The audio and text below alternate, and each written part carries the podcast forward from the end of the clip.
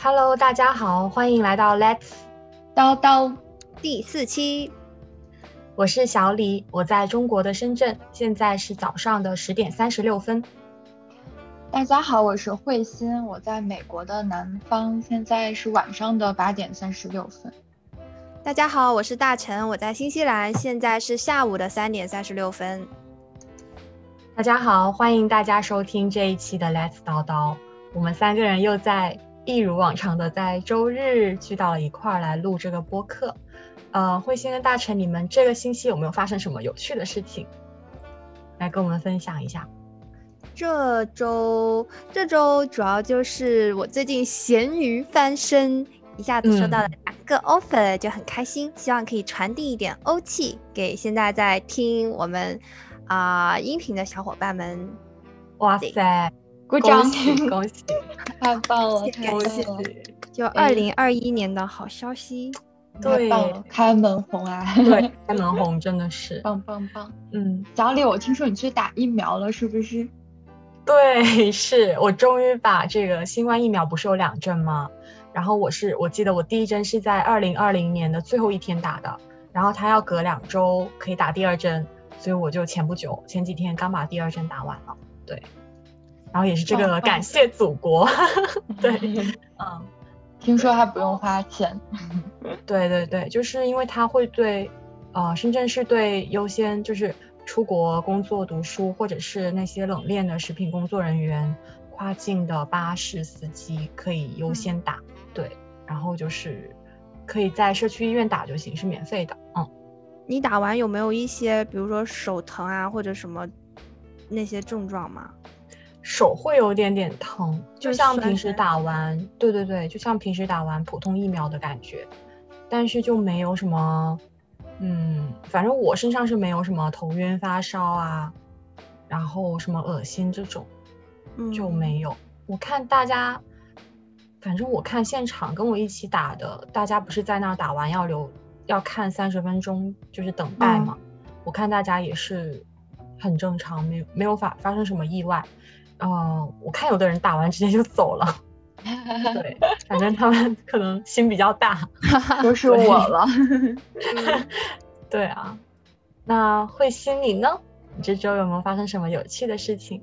有呀，我昨天嗯去我同学家吃火锅的时候，又是火锅，然后我们一起看了一部新出的动画电影，叫嗯，呃《心灵奇遇》，还是对，反正英文叫 Soul，然后它哦讲了成功跟平凡，我就觉得嗯，这个议题在里面探讨的非常的生动形象，要不然我们嗯今天就来聊一聊。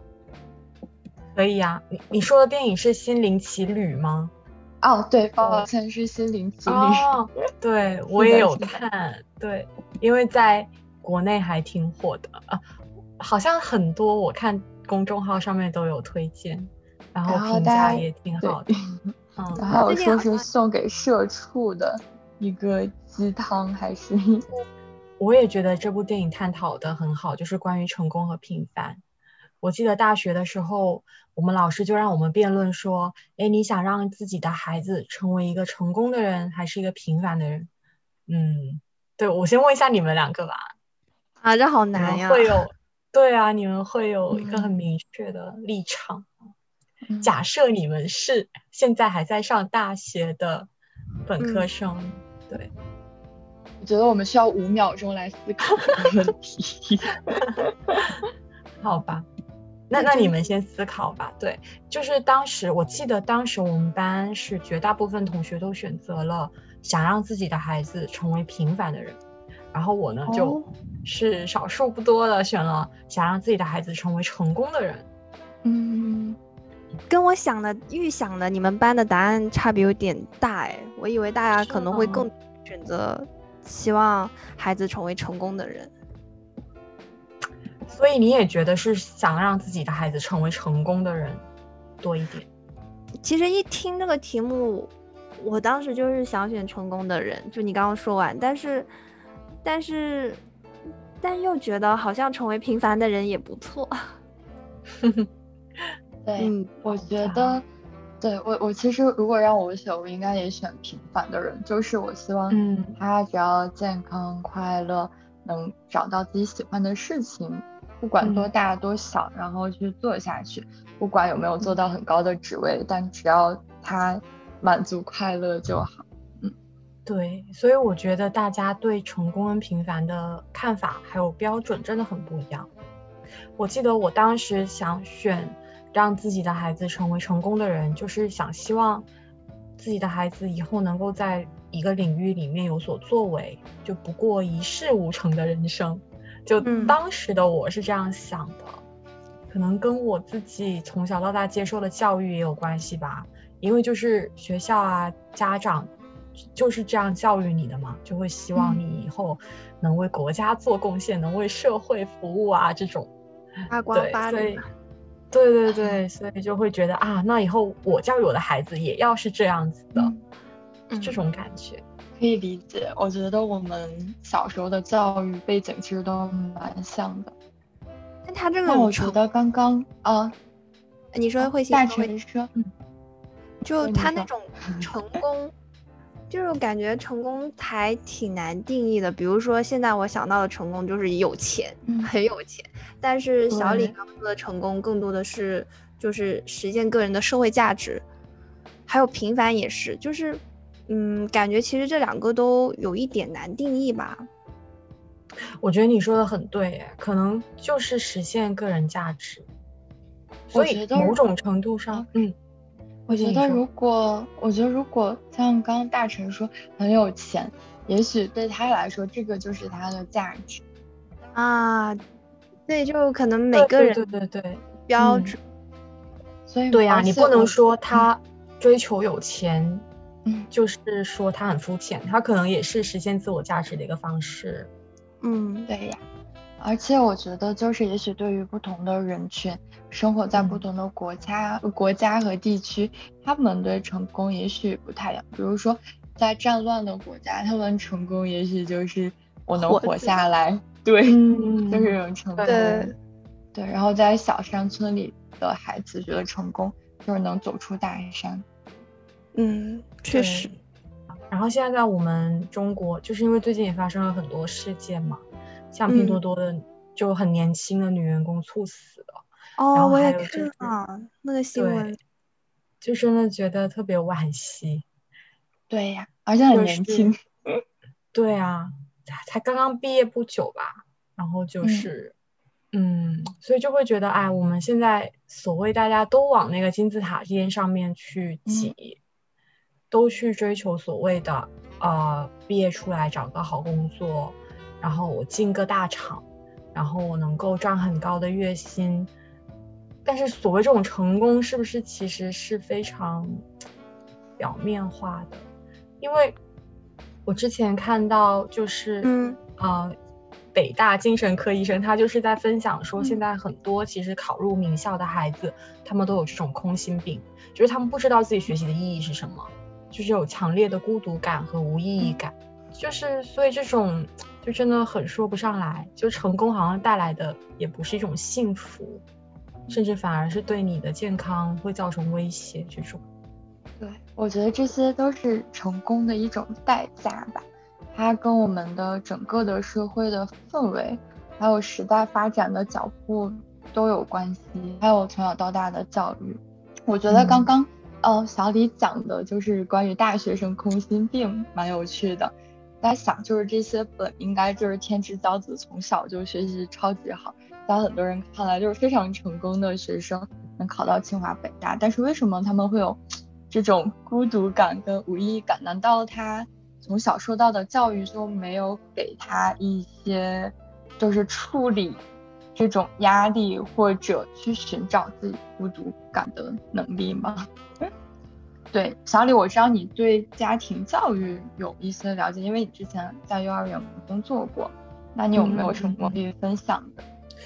我觉得你说的很对，就是他们可能首先作为父母肯定是重视教育的，他们没有父母是想让自己的孩子说以后，呃，过上失败的人生。对，这其实没有没有父母会希望的嘛。但是可能就是在中间，他们这种焦虑也好或怎么样，其实是会影响到孩子的。我记得，因为我之前在香港做幼儿园老师的时候，当时他们小孩子，嗯，进幼儿园大概可能就是两三岁吧，他们要面试才能进来。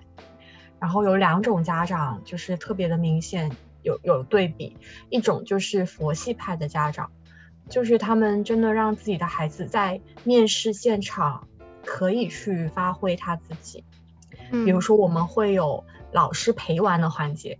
就是那个小孩子进来教室，然后老师就会陪他一块玩，然后玩的过程当中会跟这个孩子互动，问他一些问题，然后要看这个孩子啊能不能反应，呃他的比如说表达能力怎么样啊，他这种嗯人际互动的关系呃人际互动的能力怎么样等等。嗯，然后有的家长他就是坐在旁边一句话也不说，就看孩子自己怎么去对现场进行反应。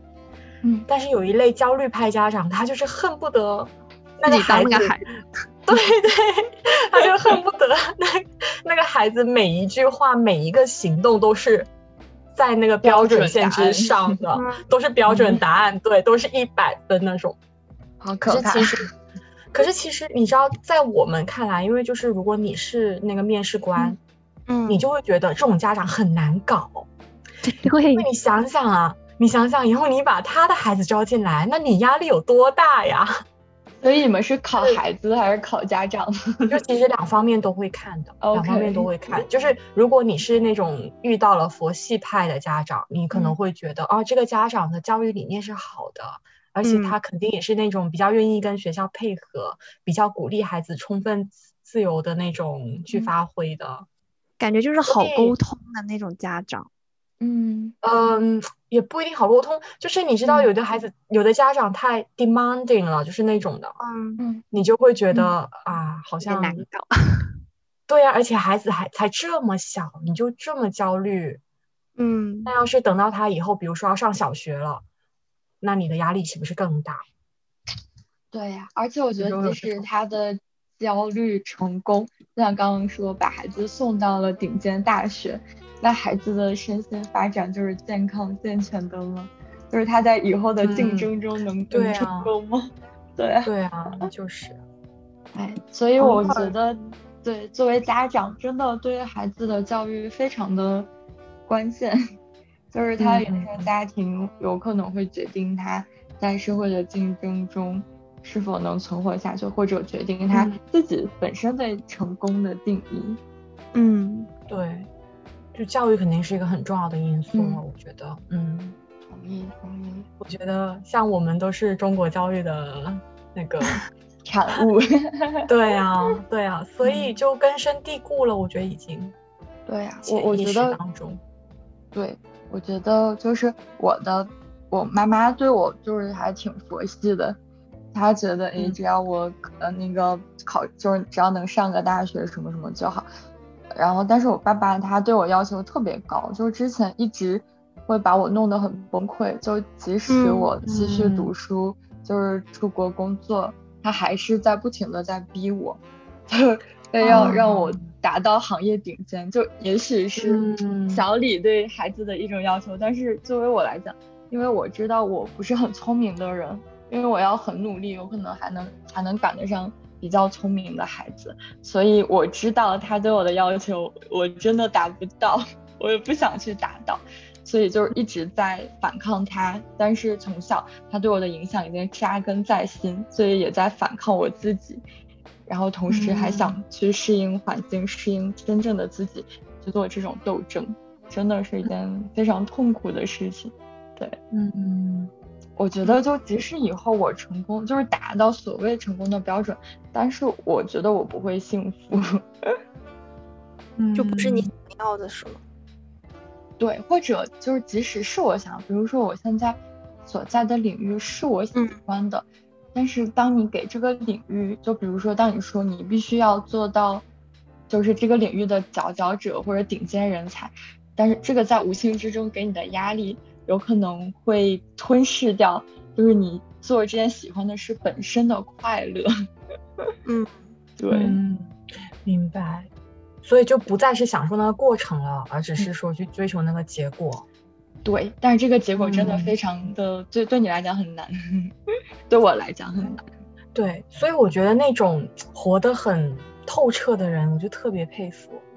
像我最近看到一个新闻，就说一个武汉大学有一个博士后，就一个武汉大学毕业的博士后，对，嗯，他去杭州的一个社区，呃，做社工，然后他的工作其实就是非常简单的那种，比如说要经常去看看这个社区的那些啊居民们生活都有哪些困难呀，然后有哪些情况他需要去帮助，需要去协调。嗯，可能需要去沟通这种，然后他就，我觉得当时我看到那个新闻，他说了一句话，我觉得就特别有感慨。他说翻墙救下大伯的成就感和发论文做教授是一样的，因为当时很多人就会理解不了他为什么你呃读书读了那么多年，然后有很丰富的科研经验，你完全可以去做更好的所谓在我们成功标准里面更高地位的工作。嗯，为什么要来选择做一位做一个普通的社工？但是他就会觉得，哎，这两者并没有什么差别。所以我觉得刚刚听慧心的分享，就让我觉得，确实你要怎么在这种外界的定义跟自己内心真正想要的东西，去找到一个冲破这种外界对你的定义。我觉得像这个博士后，他就真的做到了，所以他也很开心啊。对啊。我觉得他就是所谓活得很透彻的人吧，像小丽，还有像什么北大毕业生卖猪肉啊 之类的。所以我觉得像我们刚刚说，就是对于成功也许不是唯一的一个标准吧，嗯，就是可以有不同的定义。像刚武大博士就有了不同的定义。那你觉得是什么可以，就是是什么让大家都有这种呃单一的定义？还有是什么能让大家去更换赛道，嗯，你所谓的更换赛道指的是，就是比如说去做这种与众不同的人，像武打博士，就是选择就是跟主流的成功不一样的，我觉得这很难哎。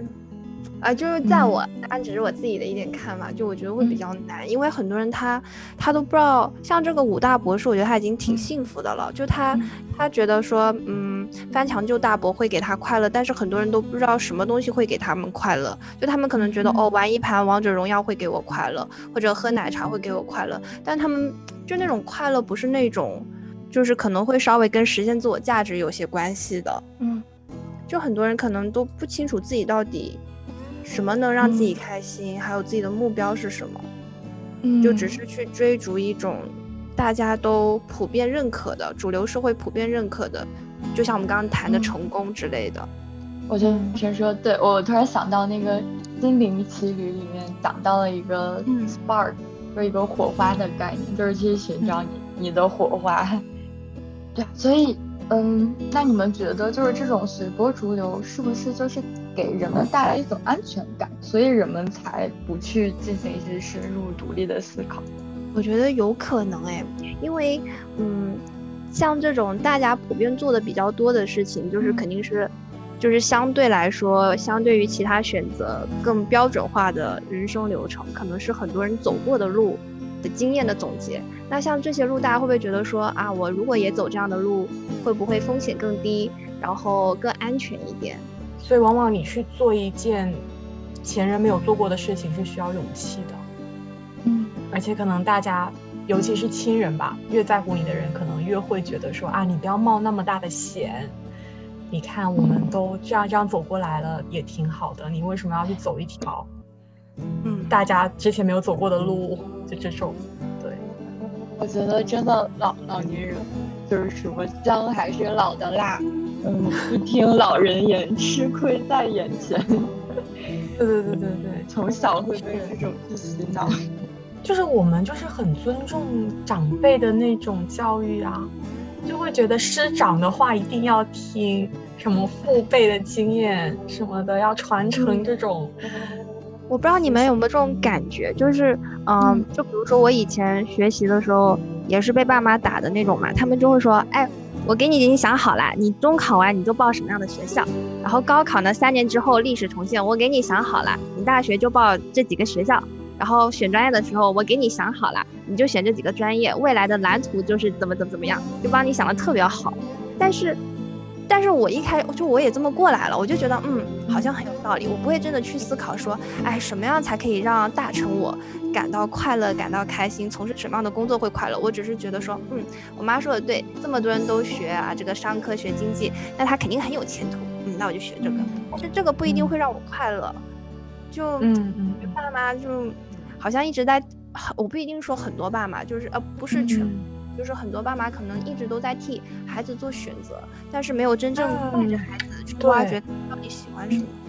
对，我同意。对，我同意。或者是说，在我们整个社会，就是给。学生的选择空间就不大，我个人感觉就是在我们就在我成长的过程中，学习成绩，然后我们必须要修的主课什么什么政史地理理化生，然后之类的，就是你必须要学，要把分提上去。但是像其他，比如说，哎，你去，嗯，就是你真正的去体验一下做会计是什么感觉。或者你真正的去体验一下，是做医生是什么感觉？就是你去医院模观摩，或者有这种亲自的机会，并没有，全都是几乎所有都是在纸上，而且只是看他的一个冷冰冰的分数。就是我们也许也没有机会去探索其他的一些，就是不同的呃职业或者不同的专业，然后。因为我现在是在做就是青少年的课外活动这一方面，所以我就是对一些美国的教育还有课外活动有一些观察。嗯，就是在这儿，就是一些这些小孩子虽然成绩对他们来说也非常重要，因为要升学呀，要以后找工作，但是他们就是确实有更多的时间和精力去探索自己的爱好。也有非常多的社区资源，就不管是在农村还是在城市，他们有很多，嗯，像是一些，呃，课外活动，有什么做饭呀，呃，纺织啊，摄影啊，然后，呃，工程师、机器人儿，呃，甚至是那种。种菜就是全部的，他们都有，所以小朋友就可以有去尝试跟试错的这种机会。你知道，你你说到这个，我想到，其实他们的一个观念就是，所有职业是一视同仁的。对，就是他们的教育可能不会觉得说大学教授就比清洁工高人一等。我觉得可能他们就是不会有这种观念。嗯嗯，我觉得多多少少还是有一点，但是我觉得也许就。相对来讲，就更尊重孩子的选择，就是他们不会觉得说我们家孩子学习不好，我就一定打着他、骂着他，就是让他要学习好。我我之前读过一篇论文，就是说亚洲的家长跟西方的家长就是对于孩子智力的看法。就比如说那个西方家长就觉得说我孩子的智力就是。我不用去，我我不能去强迫他，就是非要把智力提高，所以我要尊重他。但很多家长就说啊，没有小孩子笨，然后小孩子都是聪明的，就是不好好学习。我打着他，我逼着他，他就能提上提高。所以就是这种不同的看法。对，你说到这个，就为什么我会说到这个，就是因为我想到小时候，我爸妈老是说，哎，你要不好好读书，以后你就去捡垃圾。哎，我妈也说，或者对，就或者我觉得我们中国家长他们很喜欢说的就是说，指着路边的某一个，比如说清洁工或者什么那种小小摊贩，然后就会告诉孩子说，你看，你看他们就是没有好好读书，所以他们就非常辛苦的需要做这种所谓比较底层的工作，所以就会以此来激励孩子说，你要考高一点分数，你要呃以后考个好学校，找个好工作，就不会像他们这样。其实让你知道这种，其实这种教育就很很不好。哎，大成，你记不记得我们初中的时候？我记得有一位老师，他当时，我现在想想，我觉得他的教育理念其实非常的先进。嗯，他当时我记得他说过，就说如果学生学习成绩差，其实你不用太担心，因为以后我们这个社会需要各种各样的人。嗯，我们这个社会需要国家主席，需要大学教授，需要。但是也需要这种服务员啊，我们也需要清洁工，也需要。所以，就算你学习成绩差，你以后也是可以为这个社会去服务，去实现个人价值啊。好但是当时我们，我们当时就是没想明白，可能当时我们还是觉得说，哎，我要考高分，那个是我的爸妈。嗯，而且有的时候，嗯，就我经常感觉有一些身边就是，就我举个例子吧，就是我男朋友他有一个朋友，他英文特别特别的差，他从国内国内都就是高考了，但是考的特别差，就被送到新西兰来，英语特别差啊，好不容易考过了，就考五分还是多少，考过了。啊，念了一个学校，理工类的学校，念进去之后英文太差，又被学校退回来，继续念语言学校了。我当时就觉得，像这个孩子，他就其实不适合学习。但是他爸妈就是一直逼他，他现在其实年龄也挺大了，但是到本科还没有念，其实这也无所谓。但是他就是他自己也不喜欢学习，但是他爸妈就觉得你一定要考上大学，你一定要怎么怎么样。但是不是每个人都适合学习的，不是每个人都适合去接受这种教育的。他可能更适合干一些像这个男生，他很喜欢修车，但他觉得他爸妈肯定不认可他去做这些东西。对对，就这种就很难我觉得对啊，就是对成功的定义太狭隘了。所以我觉得就是在这种非常 单一的标准之下，有很多人其实敢于去逃离。就像刚刚说的，呃，那个博士后做社工，然后也也也有很多人，比如说，诶，像他们会在三十几岁就决定自己要退休，跑到大理去养老。我觉得也也有可能有慢慢慢慢的会是一种现象。所以也许有更多的年轻人在意识到这个问题。但是我想问你们，如果是你们会选择逃离吗？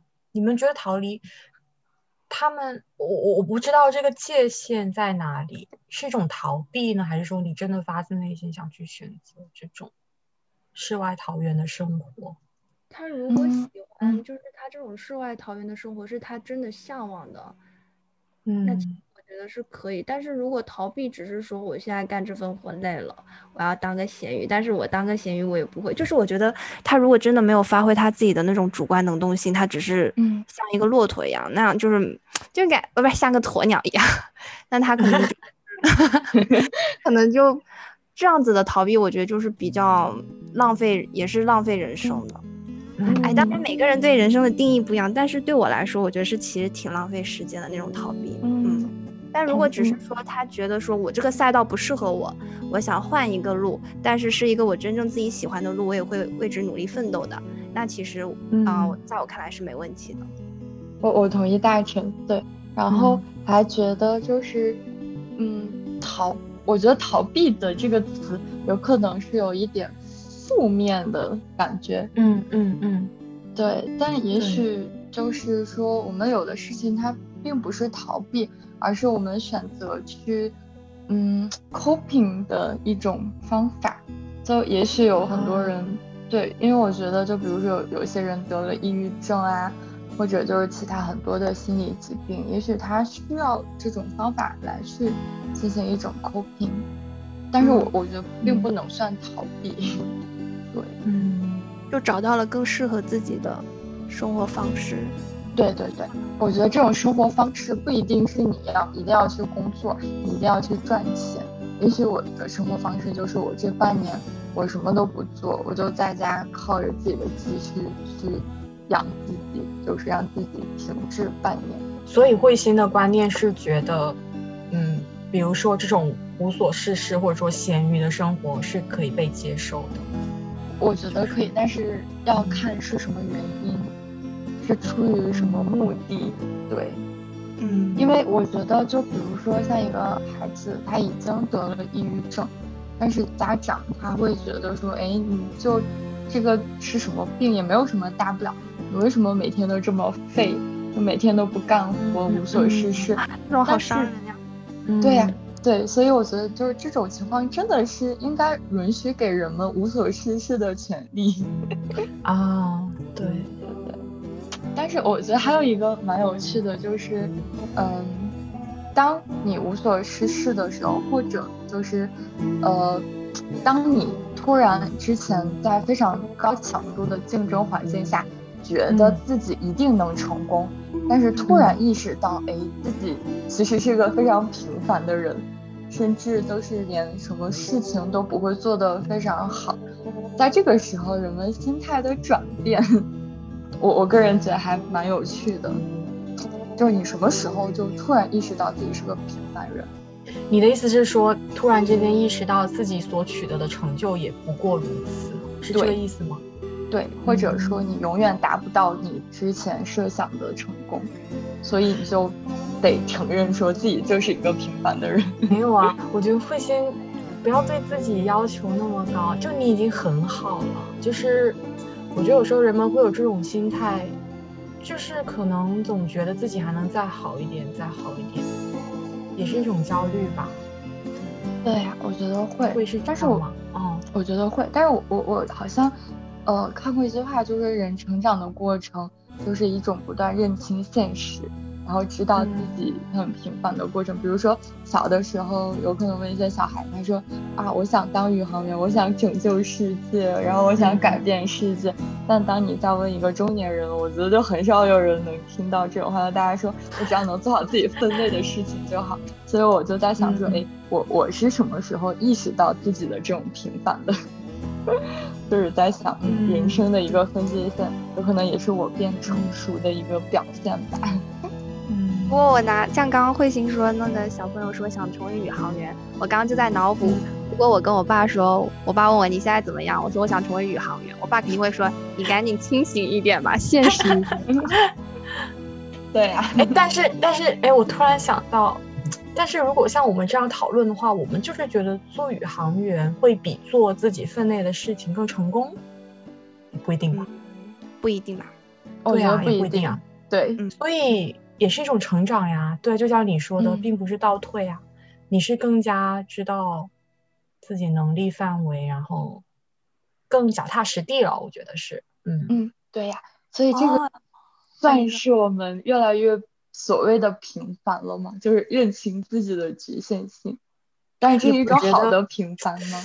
我觉得是这样，就是你认清了自己的局限性，但是你又不会被他所打败，你还是仍仍然抱有对这种生活的热爱跟对梦想的追逐。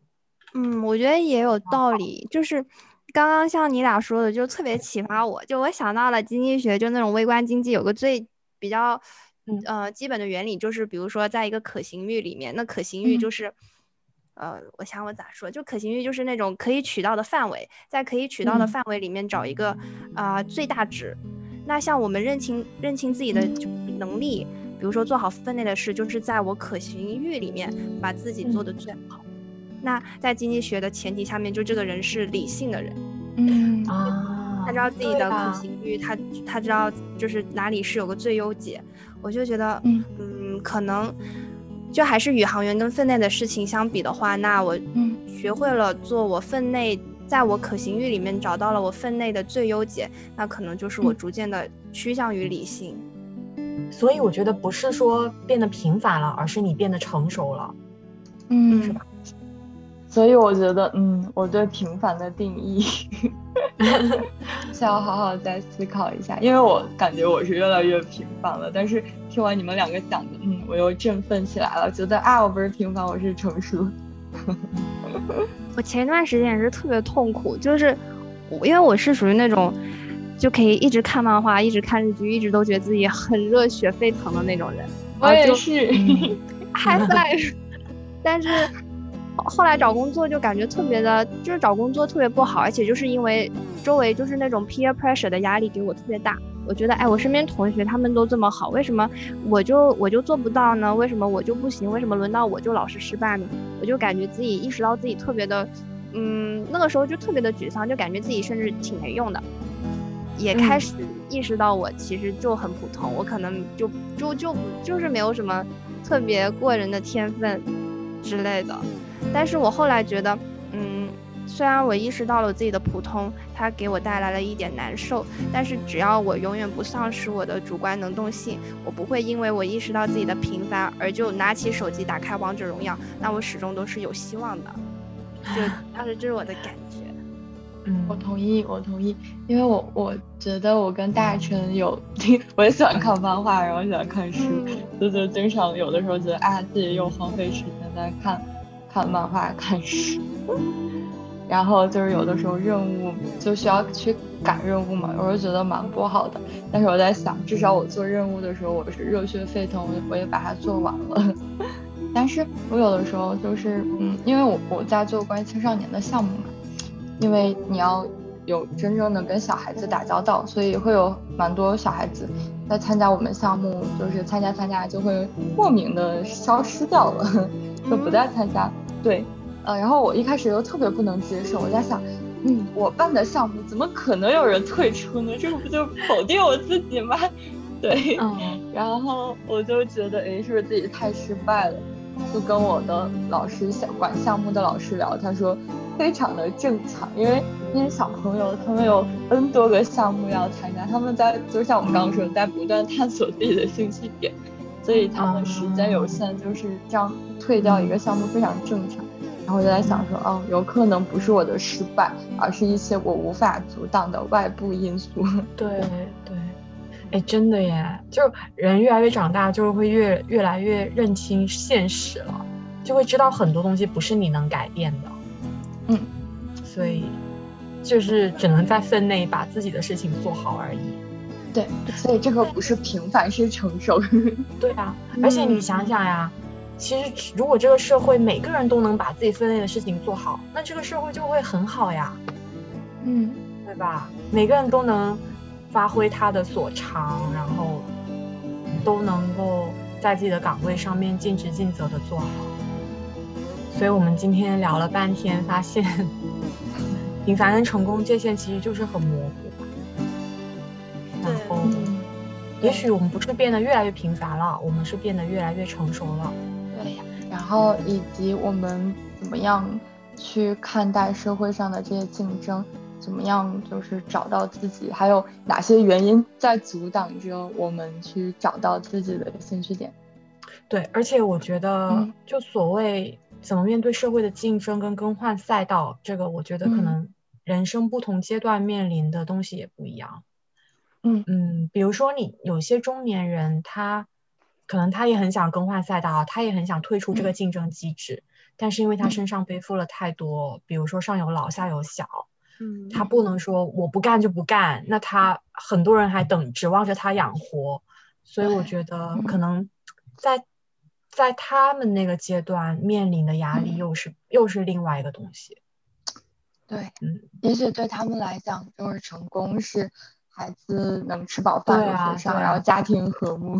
对对，所以可能对于他们来说，个人价值的实现就在于让自己的家人幸福，或者说能够快乐、呃富足的生活。对，嗯，所以又不太一样。嗯，是的，蛮有趣。我突然想到一个，就是心理和教育学上的概念，就是那个埃里克森的八阶段理论。就是他会说，从童年阶段到老年阶段，每个阶段大家需要完成的一些任务吧。比如说，我刚刚找到在青春期，就是需要去探索自己，然后找到自己的核心。然后在成年的时候，嗯，就是大多数是对于生育，就比如说对家庭，嗯，但是还要同时去承担自己社会工作，就是这两者之间的冲突。所以就是刚刚跟小李讲的比较像，嗯，然后他的这种自我调整是一种能够真正的去接受自我，并且去去承认现实的一种感受，就是一种超脱。所以所谓超脱，应该就是能够更好的活得自洽吧。嗯，我觉得就是我们刚刚说的成熟吧。嗯，就是你认清楚自己。嗯，能做好自己分内的事情，并且对他也觉得圆满，而不是去自卑或者遗憾吧。那我们三个人在超脱的路上，哎，就是我觉得说起来容易，做起来难。这些道理大家都懂，但是真的要落实到现实，就毕竟我们都是普通人，就还是会。那我们这期还有其他大家想聊的东西吗？我好像说的差不多了，对 我觉得讨论出了一些之前没有想到的东西。嗯，我觉得我收获最大就是，嗯，我不是平凡，就是成熟。对对，我也是。而且变平凡也不是坏事嘛，对吧？对对对，人是的，人最终还是都是走向平凡的呀。我以前初中，哎，初中还是高中，好像是初中吧，就那个生物书、科学书上面就有个女的，就是那个，呃，那也不一定是女的，就是就是那个 X 光下面她的身体结构，嗯，还有她的头骨。看着那个头骨的时候，我就在想这个人长什么样子呢？但是想不出嗯来。看着脸，看着那些周围同学，每个人长得不一样，但是他们的头骨都基本都是一样的，就突然觉得这嗯大家都是一样的呀。好想知道观众小伙伴们会怎么选平凡跟成功。对，对呀，或者你们对平凡有什么看法？然后对成功有什么看法？嗯，你们又是在哪一个瞬间意识到自己其实很平凡的？对，欢迎大家都可以跟我们多多交流。那我们这期聊了这么多关于平凡和成功的一些我们的思考、观点，还有我们身边发生的一些故事。